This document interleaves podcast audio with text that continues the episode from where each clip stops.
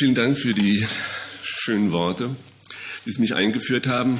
Worüber lachen kluge Menschen? Nun, äh, das, der Titel äh, dieses Buches, worüber kluge Menschen lachen, ist natürlich leicht ironisch. Das haben einige nicht verstanden, weil sie dachten, das wäre überheblich gegenüber denjenigen, äh, die vielleicht nicht so klug sind oder sich selbst für nicht so klug halten. Äh, so habe ich das nicht gemeint, sondern das ist durchaus auch mit einem kleinen Augenzwinkern gesagt, worüber lachen Philosophen. Und ich zähle Philosophen also grundsätzlich eher zu klugen Leuten.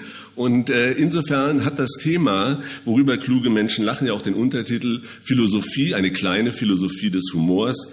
Äh, in dem Doppelsinn, es ist eine durchaus philosophische Reflexion über den Witz als intellektuelle Fähigkeit, über das Lachen als körperliche Aktion, über den Humor als eine Lebenshaltung.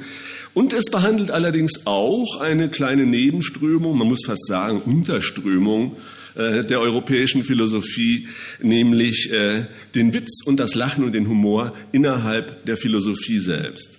Äh, denn, Frau, Sie haben es ja gesagt, Philosophie ist, zumindest in unserer Tradition, mit Ernsthaftigkeit, mit Schwere verbunden, mit Gravität.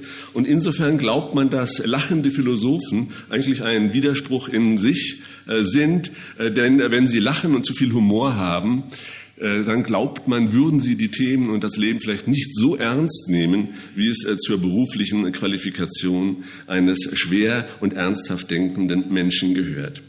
Nun, äh, Philosophie etwas anders. Ich dachte mir, ich stelle Ihnen etwas vor. Ich gehe mal heute nicht chronologisch vor, wie es sich gehört, also bei der Antike beginnt und bei der Gegenwart endend. Ich gehe auch nicht so vor, dass ich am Anfang des Buches anfange und dann zum Ende komme, sondern weil es ja auch etwas anders sein soll, äh, beginne ich hinten äh, und stelle etwas vor, äh, was im letzten Jahrhundert stattgefunden hat und gehe dann in zwei großen Schritten zurück in die Antike.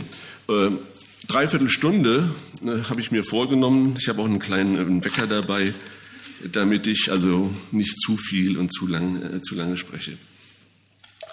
Versetzen Sie sich zunächst aus dieser schönen Bibliothek in einen Konzertsaal. Also äh, ein Orchester ist dabei, ein Stück zu proben. Es ist äh, die Ouvertüre oder die, die Premiere steht kurz äh, bevor. Man muss noch üben. Und in dieser Situation eines Konzertsaales kommt es zu einer kleinen, meines Erachtens philosophischen Szene, äh, denn es taucht ein Problem auf und Sie wissen, äh, Philosophen beschäftigen sich ja äh, hauptsächlich mit Problemen und nicht mit den Selbstverständlichkeiten des Lebens. Was ist das Problem? Der Kapellmeister. Zum Schluss kommt jetzt die Ouvertüre dran, Dichter und Bauer.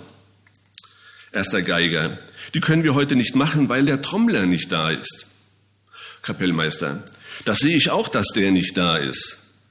Nein, der ist nicht da der Kapellmeister, das sehe ich doch selbst, dass er nicht da ist. Geiger, wie kann man denn einen sehen, wenn er nicht da ist? Kapellmeister, na wer, wer sieht ihn denn? Sie, Kapellmeister, nein, ich habe gesagt, ich sehe, dass er nicht da ist. Ich kann ihn doch nicht sehen, wenn er nicht da ist. Geiger, naja, das meine ich ja.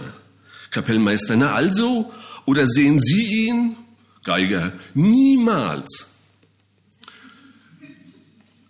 Viele von Ihnen werden diese Szene ja erkannt haben, also zumindest den Stil. Wer so denkt und wer in diese kleinen Fallen hinein tritt und damit dann auch sein Spielchen äh, spielt. Also wie ist es mit der Anwesenheit dessen, was nicht da ist? Wie kann man sehen, dass etwas nicht da ist, wo doch unsere Wahrnehmung immer auf das konzentriert ist, was vor unseren Augen äh, stattfindet? Das ist natürlich ein typisches Problem äh, des Münchner Kabarettisten und äh, Humoristen äh, Karl Valentin, äh, der ja immer sich sehr stark konzentriert auf das, was jetzt unmittelbar da ist, was sichtbar ist und mit allem anderen, was sich dieser Sichtbarkeit, dieser dieser Anwesenheit, dieser Präsenz entzieht, hat er ja seine großen Probleme. Also was nicht da ist, ist für ihn ja unbegreifbar. Was geschichtlich vergangen ist, ist für ihn nicht mehr verständlich. Was in der Zukunft stattfinden könnte, ist für ihn unbegreifbar. Äh, Alternativen sind nicht denkbar. Möglichkeiten entziehen sich seinem, äh, seiner Vorstellung. Also immer diese Fixierung auf das, was da ist. Es muss anwesend sein. Dass es sich allerdings bei diesem Problem, wie steht es denn mit dem, was nicht da ist, was vielleicht nur möglich ist, was man nicht sieht, aber trotzdem äh, unsere Wahrnehmung in der Situation bestimmt, dass es damit ein, dass das durchaus ein seriöses Problem ist.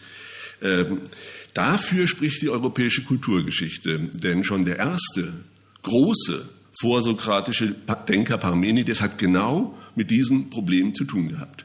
Man kennt die Geschichte, er war die handelt etwa 500 Jahre vor unserer Zeitrechnung. Er jagt auf einem Wagen gezogen von starken Pferden einen Weg hoch äh, in Elea. Heute ist dieser Ort, heute heißt dieser Ort Velia, liegt etwa 100 Kilometer südlich von Neapel und man kann diesen Weg immer noch heute sehen. Man kommt dann oben auf einen Hügel, äh, an ein Tor und hinter diesem Tor, so heißt es in dem äh, poetischen, philosophischen Gedicht des Parmenides, wartet die Göttin auf ihm um ihn die Wahrheit, um ihm die Wahrheit zu offenbaren. Und äh, was sie ihm sagt, klingt so, der Mensch hat im Grunde zwei Möglichkeiten, zwei Wege. Der erste Weg ist der zu dem, was anwesend ist, was existiert, was das Seiende ist. Und der andere Weg ist der Weg in das, was nicht ist, in das Unerkennbare, in das, was nichts ist oder das Nichtsein. Und dann kommt im Grunde ein Bannspruch, also ein Bann äh, dieser Göttin, die sagt, der Mensch soll nur den einen Weg gehen, und zwar den Weg zu dem, was ist zum Weg, also des Seienden, während der Weg zum Nichts verbaut ist. Denn, und das ist ja doch wieder einer dieser typischen vorsokratischen Sätze, fast wie in Stein gemeißelt, nichts ist nicht. Mit dieser kleinen, diesem Verbot, dass das Nichts nicht ist, kann sich natürlich die Philosophie nicht zufrieden geben. Ich mache einen großen Sprung über Jahrtausende. Äh, dieses Thema, nämlich wie steht es um das Nichts, äh, ist ja das zentrale Thema des Metaphysikers äh, des 20. Jahrhunderts, Martin Heidegger, der in seiner Antrittsvorlesung 1929 in Freiburg genau diese Frage stellt, gegen Parmenides gewendet, wie steht es um das Nichts? Und erst wenn wir diese Frage ernst nehmen und dieses Nichts zu begreifen versuchen, geht uns auf, was menschliche Existenz bedeutet. Nun, Parmenides, der Ja-Sager im Sinne Karl Valentins zum Seienden, Heidegger, der Neinsager zum Seinen, der äh, das Nichts stärker in den Mittelpunkt zieht. Äh, dann kann natürlich der Dialektiker nicht fehlen, äh, der ein Spiel zwischen Sein und Nichts spielt und zeigt, wie beides miteinander zusammenhängt. Ich meine Sartre, Jean-Paul, der 1943 unter den Bedingungen der deutschen Besatzung in Frankreich, Paris, sein Buch Das Sein und das Nichts geschrieben hat. Und bemerkenswerterweise spielt in diesem Buch eine Szene eine wichtige Rolle, die fast wörtlich angeknüpft an das, was Karl Valentin im Orchester bei der Orchesterprobe gedacht hat. Nun weiß ich nicht genau, das wäre natürlich jetzt eine interessante äh, Forschung, hat äh, Sartre Karl Valentin während seines Deutschlandbesuches kennengelernt. War er im Tingeltangel, hat er diese Situation äh, Valentins äh, erlebt, um daraus nun seine eigene Geschichte zu machen, die folgendermaßen geht. Sartre, der dieses Buch auch in Ich-Form schreibt, war nämlich mit Peter verabredet gewesen. Aber er kam eine halbe Stunde zu spät. Peter dagegen war immer pünktlich. Hatte er auf Sartre gewartet? Ich blicke im Lokal umher, sehe mir die Gäste an und sage, er ist nicht da. Und jetzt Sartres Frage, ganz im Sinne Karl Valentins, liegt hier eine unmittelbare Erkenntnis der Abwesenheit Peters vor. Valentin hätte natürlich mit niemals geantwortet. Man kann doch nicht die Abwesenheit Peters sehen. Sartre aber hatte andere Augen, auch wenn es ihm dabei leicht schwindlig wurde. Weil er erwartet hatte, Peter im Lokal zu sehen, ließ ihn seine Erwartung, wie er sagt, Peters Abwesenheit geschehen, wie ein reales, das Café betreffende Ereignis. Gegenwärtig anwesend ist die Abwesenheit ein objektiver Tatbestand und ich habe sie entdeckt. Also, wie ein Phantom schob sich also dieser Nichtspeter zwischen Sartre und die zuverlässigen realen Dinge des Lokals, die nun, und das macht die Paradoxie aus, die nun unbedeutend werden, da hinschwinden und, wie Sartre heideggerianisch sagt, genichtet wurden, weil Sartre sah, dass sein Peter nicht da war. diese Gestalt, die, wie Sartre sagt, sich als nichts vom Nichtungshintergrund des Cafés abhebt. Derart, dass das, unmittel, dass das der unmittelbaren Erkenntnis dargebotene ein flimmerndes Nichts ist. Ein Flimmern, Papillottement des Nichts. Also weil das, was wir erwarten, nicht da ist, wird alles andere, was da ist, unbedeutend. Das ist die sartrische, das sartrische Spiel mit äh, Anwesenheit und Abwesenheit. Durchaus finde ich im Sinne äh, Karl Valentins. Nun, was Sartre hier einen Schrecken einjagt, weil das alles genichtet wird vor dem Nichtungshintergrund des nicht anwesenden Peters, äh, das ist bei, bei äh, Valentin meistens etwas lustiger. Äh, das konnte nämlich für Valentin, im Unterschied, im Unterschied zu dem Existenzialisten Sartre, nur spaßig sein. War nicht der philosophische Ernst Sartres selbst zum Lachen? Und hier müsste man jetzt wieder die umgekehrte Frage stellen, hat Valentin wiederum Sartre gelesen, um damit sein Spielchen zu spielen, wie man vermuten könnte, dass Sartre Valentin in seinen Orchesterproben besucht hat. Da ging es doch im dörflichen Heuboden viel, viel lustiger zu als im Pariser Lokal. Annie und Simmerl hatten sich nämlich zum nächtlichen Stelldichein verabredet. Beide waren pünktlich im Heuschober angelangt. Aber es war zu dunkel, um sich sofort sehen zu können. Das brachte ein ernstes oder erstes Problem mit sich. Annie. Simmerl, Simmerl, bist du da? Wo bist du? Do. Wo? Ja, do. Ich seh dich ja nicht. Deswegen bin ich aber doch do. So war hier wenigstens äh, die Stimme ein verlässliches Indiz von Simmels Dasein, auch wenn Andi ihn nicht sehen konnte. Das aber führte die beiden schnell zu dem neckischen Problem, was mit dem Hören los ist, wenn man schweigt. Wie steht es um das Nichts des Gehörten? Simmel, hörst du mich denn auch, wenn ich mal nichts rede? Das weiß ich nicht. Jetzt red mal nichts, ob ich das höre. Simmel, ja, jetzt passt mal auf, jetzt rede ich nichts. Hast du das jetzt gehört, wie ich nichts geredet habe? Ja, tadellos. Und das habe ich auch nachher gehört, wie du gesagt hast. Hast du das gehört, wie ich jetzt nichts geredet habe? Simmel, so, das hast du gehört, aber das andere nicht. Ja, was denn für ein anderes? Naja, als ich nichts geredet habe. Nee, zugehört habe ich schon, aber gehört habe ich nichts. Und sind wir als Moral von der Geschichte, das ist spaßig, gell, mit dieser Hörerei.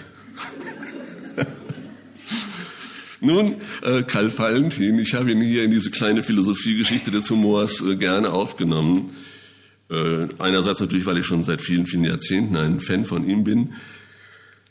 Andererseits natürlich, weil er in der Art und Weise, wie er seine Geschichten baut, äh, durch und durch ein philosophischer Kopf ist. Denn das Problem, mit dem er es zu tun hat, ist ja ein philosophisches Problem und auch viele andere Fragen, mit denen er sich herumplagt, wo er sich nicht mehr auskennt, wo er wirklich nicht mehr weiter weiß, sind ja im Grunde ernsthafte philosophische Probleme.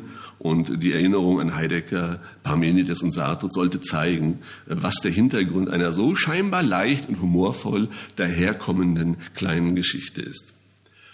Also er ist für mich ein, kein akademischer Philosoph, er ist philosophisch wahrscheinlich nicht besonders spezialisiert ausgebildet, aber er ist ein philosophischer Kopf, weil sich ihm die Welt und das, was er erlebt, immer in dieser Problematik einer philosophischen Verwirrung zeigt, mit der er dann kämpft, um uns darüber wiederum äh, zum Lachen oder zumindest zum Lächeln und äh, zum Schmunzeln zu bringen. Aber Gesichert ist, dass Karl Valentin zumindest einen Philosophen gut kannte. Und das war Kant. Was vielleicht etwas verwunderlich ist, aber es gibt folgende Geschichte. Wilhelm Hausenstein, ein guter Freund von äh, Karl Valentin, war mit ihm nach einer dieser netten Abende, nach einem dieser humoristischen äh, Vorstellungen noch in der Weinstube. Und während man über den Abend noch redete, äh, war Valentin eigenartig unaufmerksam. Hausenstein merkte, wusste gar nicht, was er machen sollte mit seinem Freund, der so zerfahren war, weil er ständig irgendwie in seinen Jacken rummachte und dann holte er plötzlich ein kleines Heftchen aus seiner Jacke. Äh, das kennen Sie auch alle noch wahrscheinlich aus der Schulzeit. Klein, gelb, so dass man das mit sich herumtragen kann. Also ein Reklamheftchen. Und äh, er liest da drin und er sucht eine Stelle. Äh, schließlich äh, findet er sie auch. Und äh, Hausenstein fragt, ja, äh, was machst du da? Was liest du da? Was suchst du da? Und äh, er traute seinen Augen nicht, denn dieses kleine Heftchen war eine Spätschrift äh, des alten Immanuel Kant, als Kant schon weit in den 70er waren, war, mit dem eigenartigen Titel Von der Macht des Gemüts, also von der Macht des Willens auch, durch den bloßen Vorsatz seines Willens, seiner krankhaften Gefühle Herr zu werden also eine Spätschrift äh, von Immanuel Kant über die Macht des Gemüts, durch den Blick, wie man die Welt sehen will, seiner eigenen Verzweiflung auch, seiner krankhaften Gefühle und auch seiner Melancholie, was damit gemeint ist, Herr zu und Meister zu werden.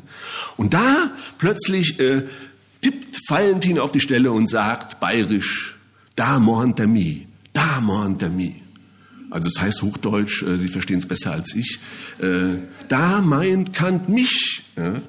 Und äh, was ist das für eine Stelle? Diese Stelle handelt von der Grillenkrankheit. Nun ist die Grille äh, ein etwas altertümliches Wort. Ich weiß nicht, ob, ob, es Ihnen noch vertraut ist. Also Menschen, die Grillen im Kopf haben, die, bei denen tickt es eben nicht richtig. Die haben ihre Zwangsvorstellungen, die denken an irgendwas anders, als andere Menschen darüber denken. Sie kriegen diese Grillen auch nicht los, weil ihre Einbildungskraft äh, ganz anders strukturiert ist als die eines sogenannten normalen Menschen. Und diese Grillenkrankheit hat bei Kant oder ist bei Kant ein Geschöpf der Einbildungskraft, und zwar eine Einbildungskraft, die sich nicht genau zügeln lässt, sondern im Kopf äh, des Grillenkranken gewissermaßen ihr eigenes Spiel spielt und dann manchmal ja auch zu Zwangshandlungen und Zwangsneurosen führt. Valentins Verfassung, und da meint er nun da Montemi, scheint dieser Grillenkrankheit äh, zu entsprechen die Kant auch in einem anderen Aufsatzversuch über die Krankheiten des Kopfes analysiert hat. Ich lese Ihnen mal die Stelle vor, auf die Valentin mit seinem Zeigefinger gezeigt hat, um in Kants Schriften sich selbst zu erkennen. Die innere Fantasterei desselben, also dieses Grillenkranken anlangend, äh, anlangend, so bekommen die Bilder in seinem Gehirne oft erst eine Stärke und Dauer, die ihm beschwerlich ist.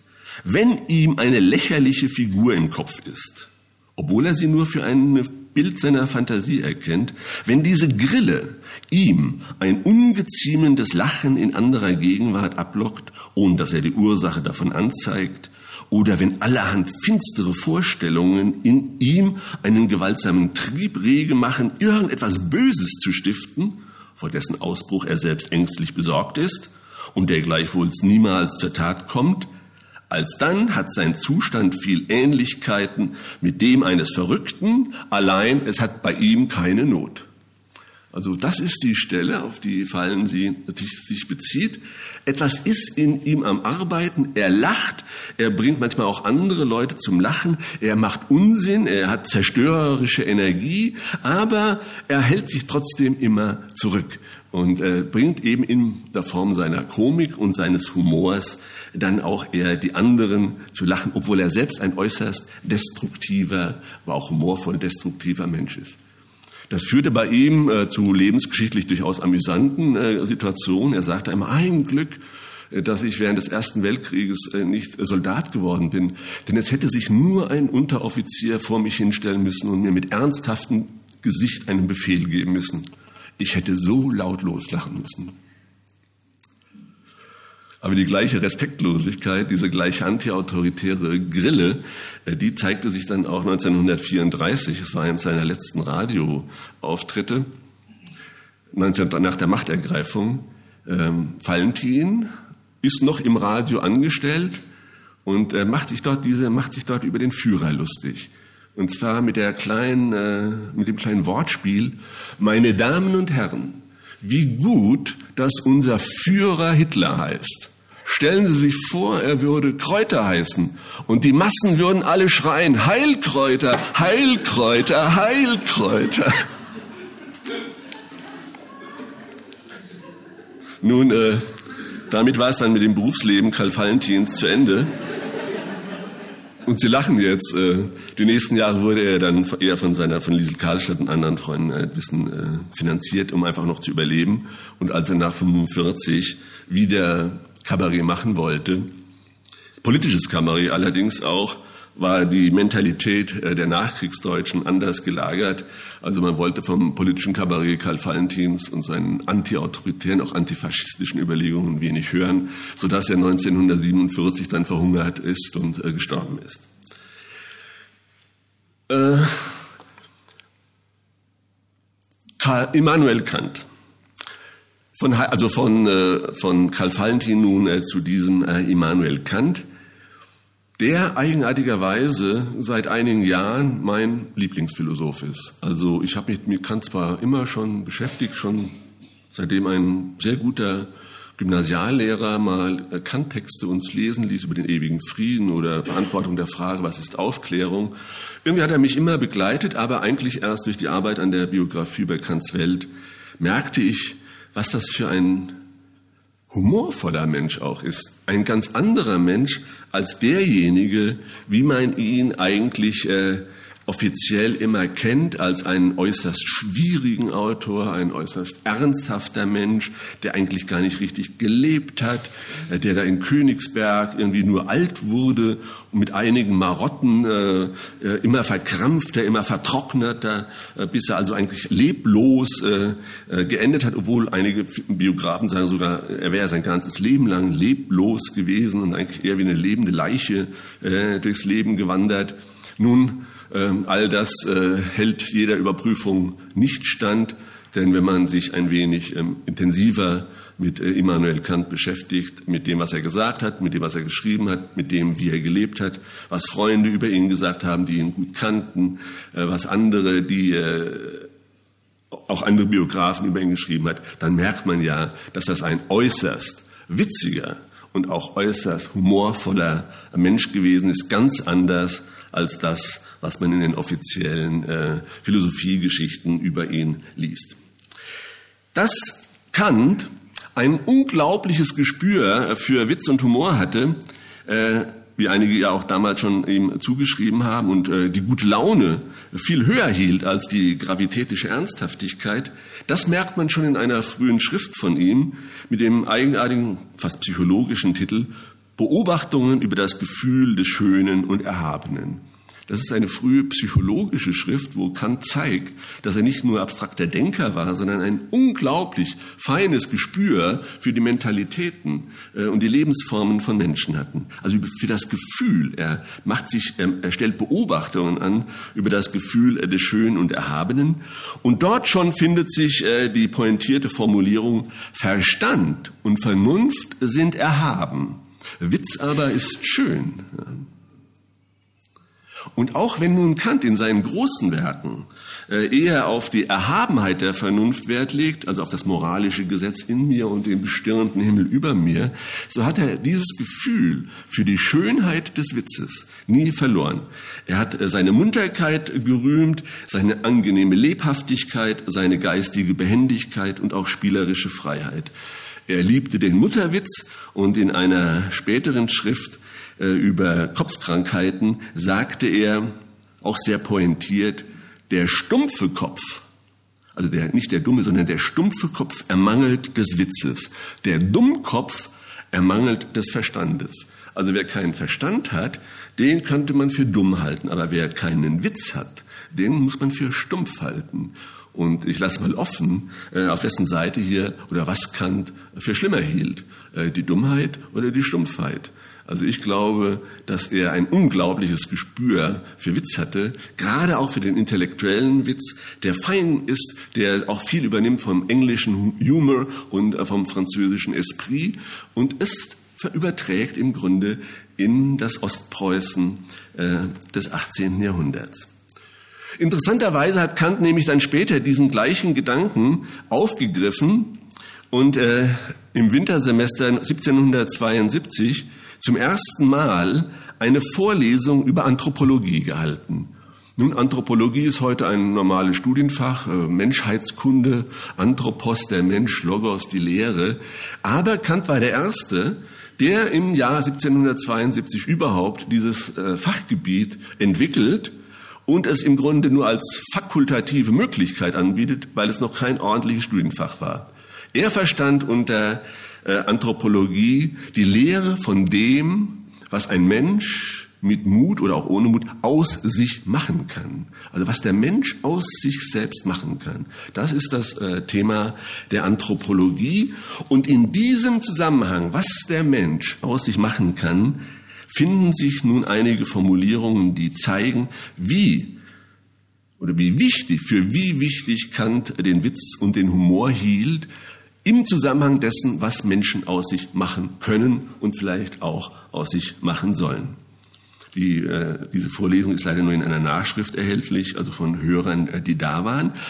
Aber das klingt ja durchaus äh, also das ist echt und äh, man kann davon ausgehen, dass es recht authentisch ist. Da finden sich nämlich Formulierungen wie der Ernst und das Gravitätische, also das Schwere, scheint dem Menschen nicht eigen zu sein. Ein witziger Kopf heitert eine ganze Gesellschaft auf und ist ihr willkommen. Und da ja nun auch ein anthropologisches Collegium Privatissimum ein geselliger Ort ist, versuchte Kant seine Hörer mit den Regeln des Witzes vertraut zu machen und durch Witze selbst zu vergnügen. Einige dieser Witze, und sind glücklicherweise überliefert, hat er offensichtlich selbst erfunden, aber er griff gern auch auf Witzesammlungen zurück, auf Witzesammlungen, die eigenartigerweise in diesem Jahrhundert der Aufklärung kursierten und von geistigen, klugen Menschen, auch von Philosophen gern gelesen worden sind. Also auch da muss man davon ausgehen, dass Aufklärung zwar ein mühseliges Geschäft ist, aber dass Aufklärer zumindest auch ein Gespür für Humor und Witz haben und offensichtlich Witzebücher manchmal sogar mit sich herumtrugen. Denn äh, eines der schönsten Witzebücher stammt von dem Berliner Hauptaufklärer Friedrich Nicolai und heißt, ich lese immer den vollständigen Titel vor, Vademecum, das heißt so viel wie Geh mit mir, also Bücher, die man wie das Reklamheftchen mit sich herumträgt, um in passenden Situationen äh, zu zeigen, da, das da Montemi, also Vademecum für lustige Leute, enthaltend eine Summe, eine Sammlung angenehmer Scherze, witziger Einfälle und spaßhafter kurzer Historien von den besten Schriftstellern der Zeit zusammengetragen. Nun, einige dieser Scherze, Witze sind vielleicht für uns ein bisschen verstaubt. Äh, Witze brauchen ihre Atmosphäre und wenn die Atmosphäre nicht mehr so ist und die Kultur auch ein bisschen anders sich verändert hat, lacht man nicht mehr unbedingt darüber. Aber ich möchte Ihnen trotzdem zwei, drei solcher Witze erzählen, über die man im 18. Jahrhundert auch in einem philosophisch-anthropologischen Seminar gelacht hat. Jede Kultur braucht ihre Narren, über die man sich äh, lustig macht. Das sind in Deutschland gerne immer Ostfriesen, auch manchmal Blondinen. Äh, in Frankreich, in äh, Deutschland des 18. Jahrhunderts waren es, oder in Frankreich waren es hauptsächlich die Gasconier. Also die Gasconier hatten immer standen in dem Ruf, ein bisschen auf langen Leitungen zu sein, machte sich gern über sie lustig. Also ein Kantwitz. Man hatte in Paris eine Brücke über den Fluss gebaut. Während man das vollbrachte Werk mit einem gewissen, mit einem guten Essen feierte, sah man einen Mann von der Gascogne auf der Brücke aufmerksam hin und her gehen. Man lud ihn zur Mahlzeit ein. Er kam und ließ es sich gut schmecken.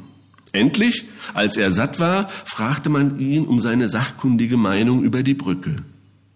Ich dachte, sagte er, ihr habt's recht gut gemacht, dass ihr die Brücke quer über den Fluss geschlagen habt, denn hättet ihr sie die Länge nachbauen wollen, so wärt ihr ja nie an ein Ende gekommen.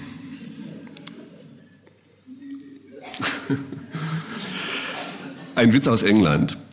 Heinrich IV.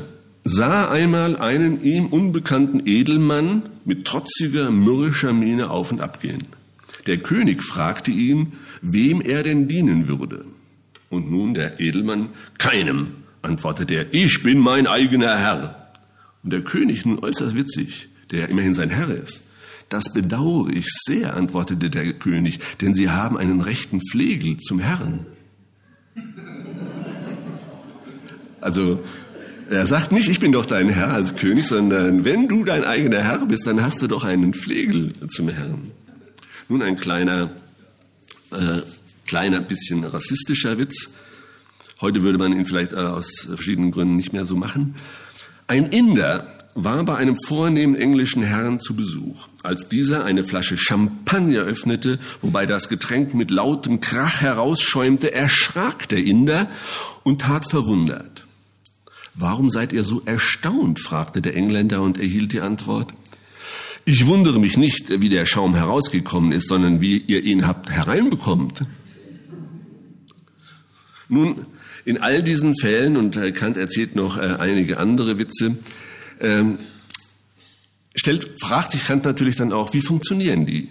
Äh, wie funktionieren Witze? Und äh, auf diese Frage, wie Witze funktionieren, gibt er dann auch in durchaus ernsthaften Schriften wie der Kritik der Urteilskraft von 1790 seine Antwort. Denn die grundsätzlich, verknappt mal gesagt, so lautet, bei Witzen wird eine bestimmte Spannung aufgebaut und jemand, der Witze gut erzählen kann, und auch wenn der Witz natürlich gut ist, wird diese Spannung beim Hörer und bei den Hörerinnen aufgebaut, um am Ende in einer Pointe sich zu entspannen. Also äh, die, die, äh, die Spannung, die aufgebaut wird, wie es heißt, äh, zerplatzt am Ende und löst sich, wie Kant sagt, in nichts auf.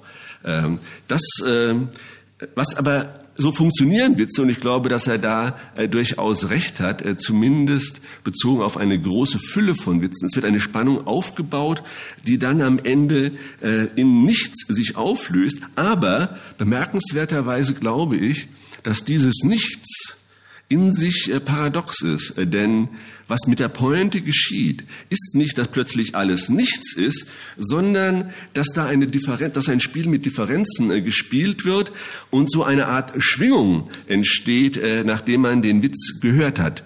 Äh, ein Lachen wird erregt äh, durch eine Schwingung, weil zwischen aufgebauter Spannung und Entspannung am Ende äh, etwas passiert fast triebökonomisch müsste man sagen, geschieht etwas mit unserem Körper auch, wenn dieses Spiel zwischen Spannungen und Entspannungen stattfindet und etwas äh, zu schwingen äh, beginnt.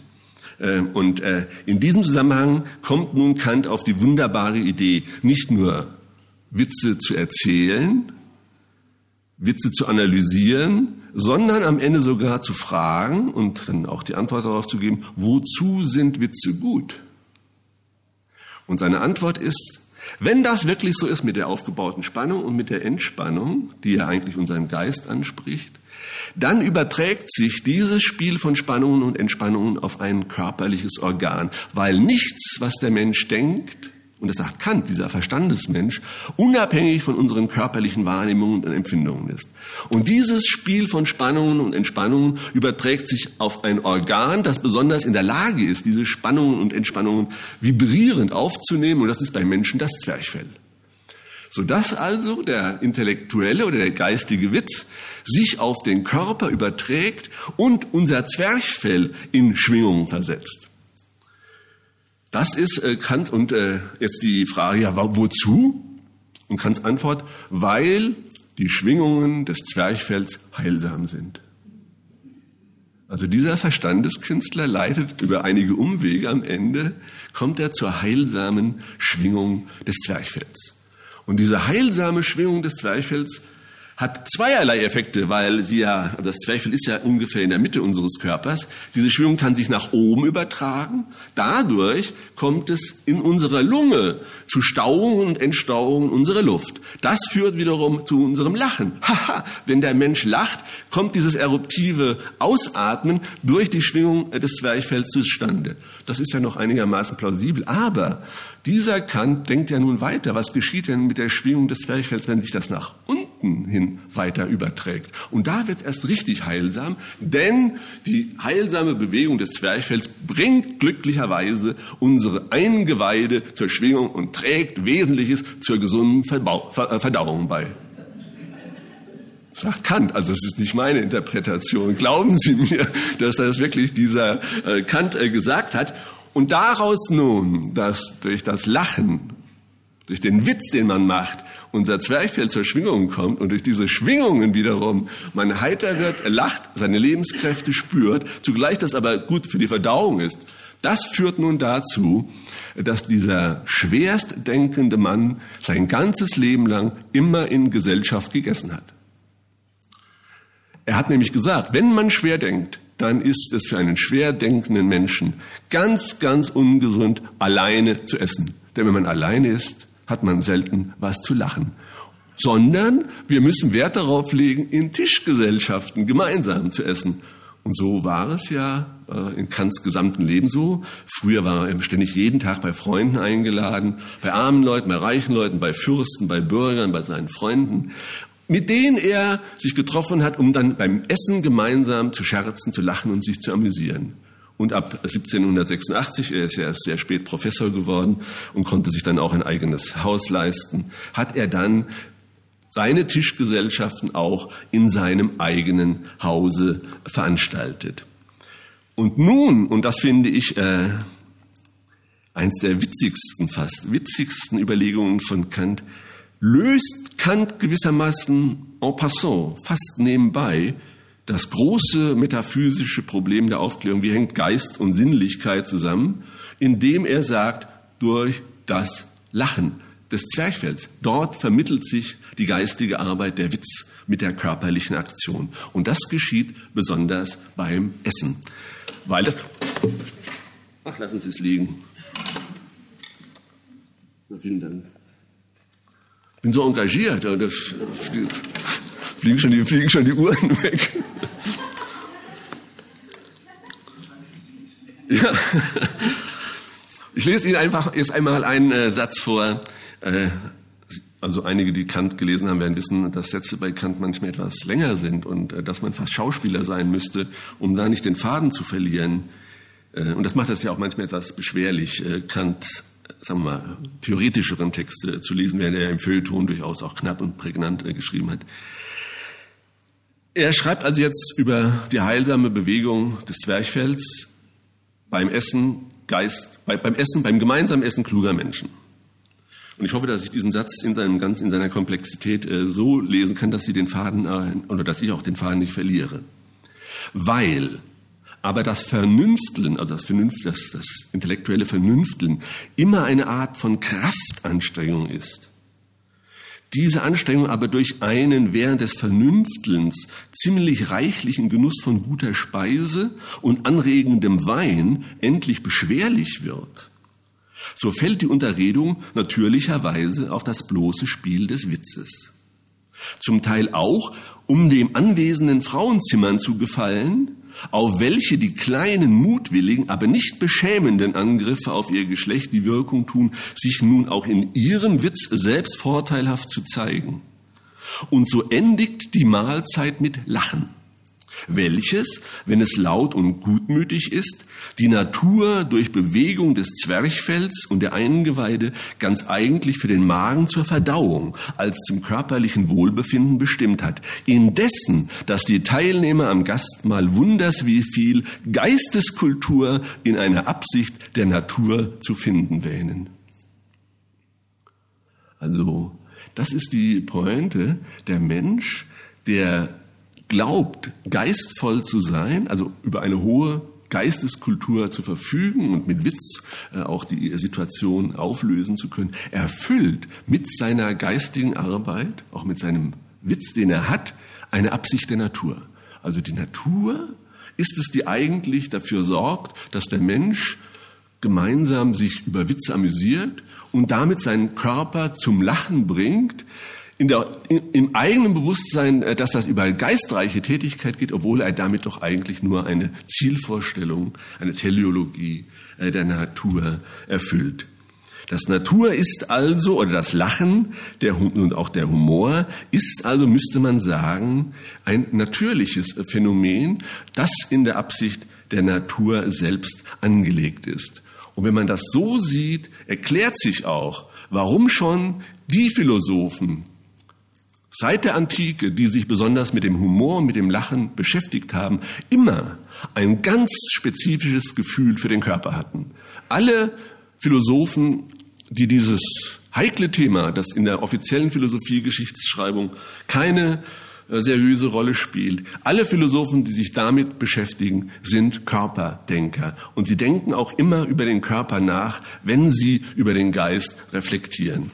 Und wenn Sie mir noch gestatten, würde ich jetzt am Schluss, ich weiß nicht, ob ich noch zehn Minuten Zeit habe, ähm, wie gesagt, jetzt vom, vom Ende zum Anfang des äh, Buches kommen und Ihnen ganz kurz äh, die Einleitung oder das Vorspiel, ähm, das Vorspiel vorlesen, ähm, das ja dann auch das Programm oder die Ouvertüre, das ist ja die Ouvertüre, die dann äh, die Durchführung äh, vorbereitet.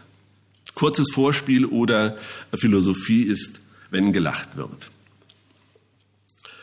Es begann in Den Haag. Also das ist jetzt also auch wirklich authentisch. Das ist mein eigener Zugang zu diesem Thema. Und äh, ich finde, man sollte sich auch als denkender Mensch niemals als Person völlig aus den Texten heraushalten. Schließlich ähm, sitzt man ja nicht nur am Schreibtisch. Es begann in Den Haag. Vor den zunehmend stärker werdenden Regenschauern flüchtete ich ins Mauritius, dessen Bedeutung mir damals noch völlig unbekannt war. Das Mauritzhaus oder das Moritzhaus. Johann Mauritz von Nassau-Siegen hatte es zwischen 1634 und 1644 im klassizistischen Stil als ein Wohnhaus bauen lassen, um nach seiner Rückkehr als Generalgouverneur von Holländisch-Brasilien einen angemessenen Wohnsitz in Den Haag zu haben. Seit 1822 ist es ein Museum, in dem sich die königliche Gemäldegalerie der Orania befindet. Keine allzu große Sammlung, aber ein Schatz von Meisterwerken. Hier kann man die berühmten Bilder aus dem goldenen Zeitalter der holländischen und flämischen Malerei sehen, gemalt von Jan Bruegel dem Älteren und Hans Holbein dem Jüngeren, von Peter Paul Rubens und Franz Hals. Hier hängt Rembrandts Anatomievorlesung des Dr. Nikolaus Tulp, dieses dunkle Gemälde einer öffentlichen Obduktion auf dem, der Arzt, auf dem der Arzt den linken Arm des nackten Toten seziert und die Muskeln und Sehnen freilegt. Und hier kann man auch das Mädchen mit dem Perlenohrring bewundern, dieses so rätselhafte Geschöpf von Jan Vermeer, über den es ja vor zwei, drei Jahren auch einen recht interessanten Film gegeben hat.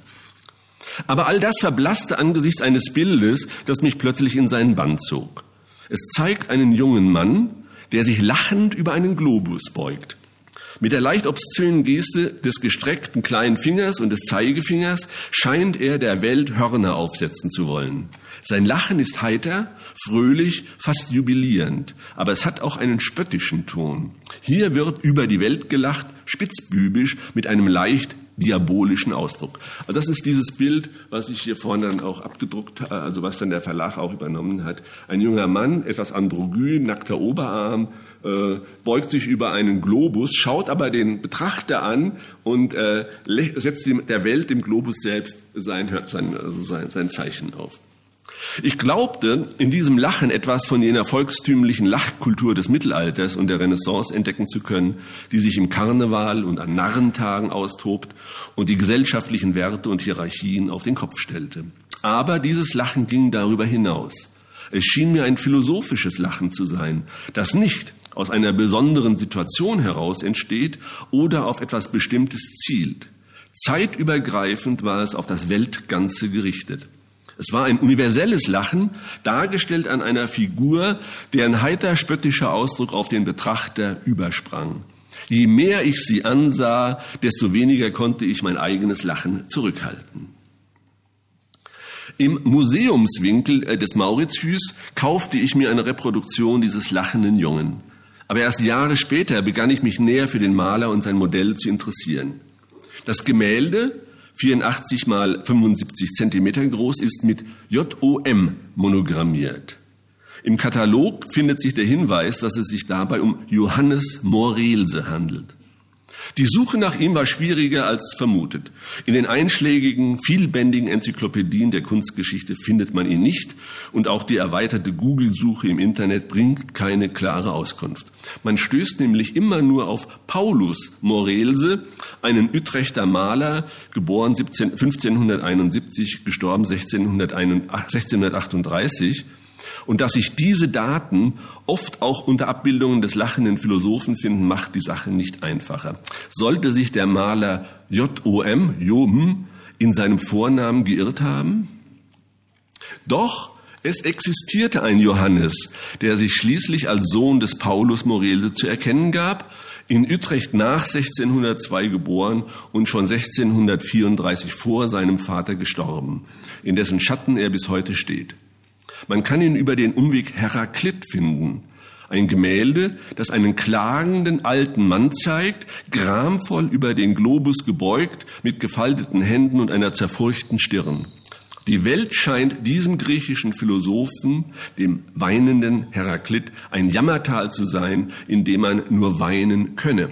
Also das Bild äh, Heraklit sieht genauso strukturell aus wie dieses. Auch hier ist wieder der Globus. Nur ist es halt jetzt kein junger Mann, sondern ein älterer, eher Talibanartiger mit grauer, mit grauem Bart, der die Augen nach oben verdreht und Zorn erfüllt, also die Hände ringt. Ähm, das ist also der weinende Heraklit, äh, jammernd äh, über die Welt, während hier immerhin mit Heiterkeit und auch mit spöttischem Humor, mit spöttischem Witz äh, über die Welt äh, gelacht wird. Als Pendant nämlich zum weinenden Heraklit hat Johannes Morelse seinen lachenden Demokrit gemalt. Das ist nämlich hier jetzt Demokrit von Abdera, der lachende Philosoph. Denn im Gewand der jugendlichen Renaissancefigur mit ihrer auch körperlichen Lust steckte niemand anderes als der alte Forscher Demokrit, der nicht nur ein Philosophos gewesen ist, also ein Liebhaber der Weisheit, sondern auch ein Philogelos, ein Freund des Lachens und des Humors. Philo, die Liebe, Gelos, die Perso das personifizierte Lachen. Der Philogelos ist der Lachfreund. Sein Denken stand unter dem Zeichen des göttlichen Gelos, des Lachens über die Torheiten der menschlichen Gattung.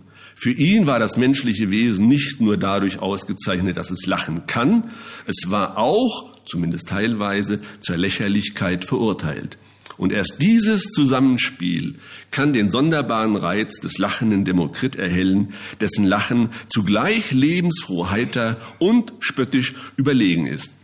Übrigens nebenbei gesagt, also Philogelos, der Lachfreund, ist auch, ähnlich wie vorhin dieses Vademecum für heiter, für witzige Leute, ist eine Witzesammlung oder der Titel einer Witzesammlung. Und zwar ist das die älteste Witzesammlung unserer europäischen Kultur. Äh, das ist eine Sammlung von 265 antiken Witzen, die hauptsächlich in Griechenland in der Antike erzählt worden sind und die offensichtlich dazu gedient haben, dass professionelle Spaßmacher, die man auch Lachenmacher nannte, immer wieder auf diesen Fundus von Witzen zurückgreifen konnte, um dann in geselligen Tischgesellschaften die Anwesenden zum Lachen zu reizen, damit über die heilsame Wirkung des Zwerchfells wiederum die Eingeweide arbeiten und die Verdauung gut funktioniert. Nun, diese Lachenmacher nannte man zum Teil auch Parasiten, weil sie immer mitgegessen haben.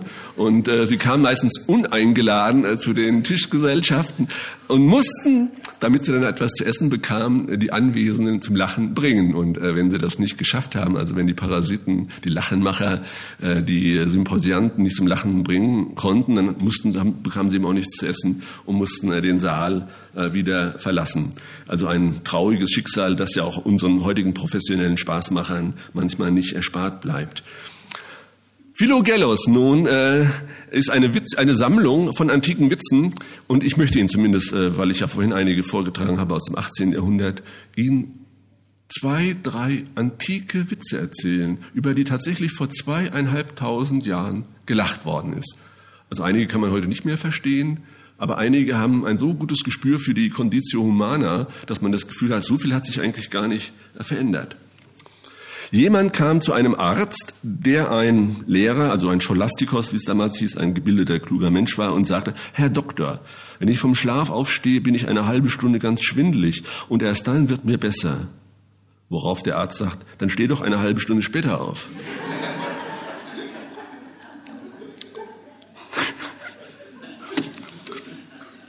Jemand begegnet einem Scholastikos und sagt, beschwert sich, der Sklave, den du mir verkauft hast, ist gestorben. Bei den Göttern, sagte der andere, solange er bei mir war, hat er nichts dergleichen getan.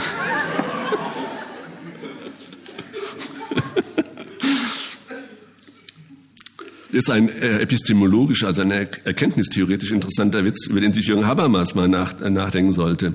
Ein Scholastikos traf einen Bekannten und sagte, ich habe doch gehört, dass du gestorben bist. Der andere erwiderte, du siehst doch noch, dass ich lebe. Worauf der andere wieder sagt, aber der es mir gesagt hat, ist viel glaubwürdiger als du.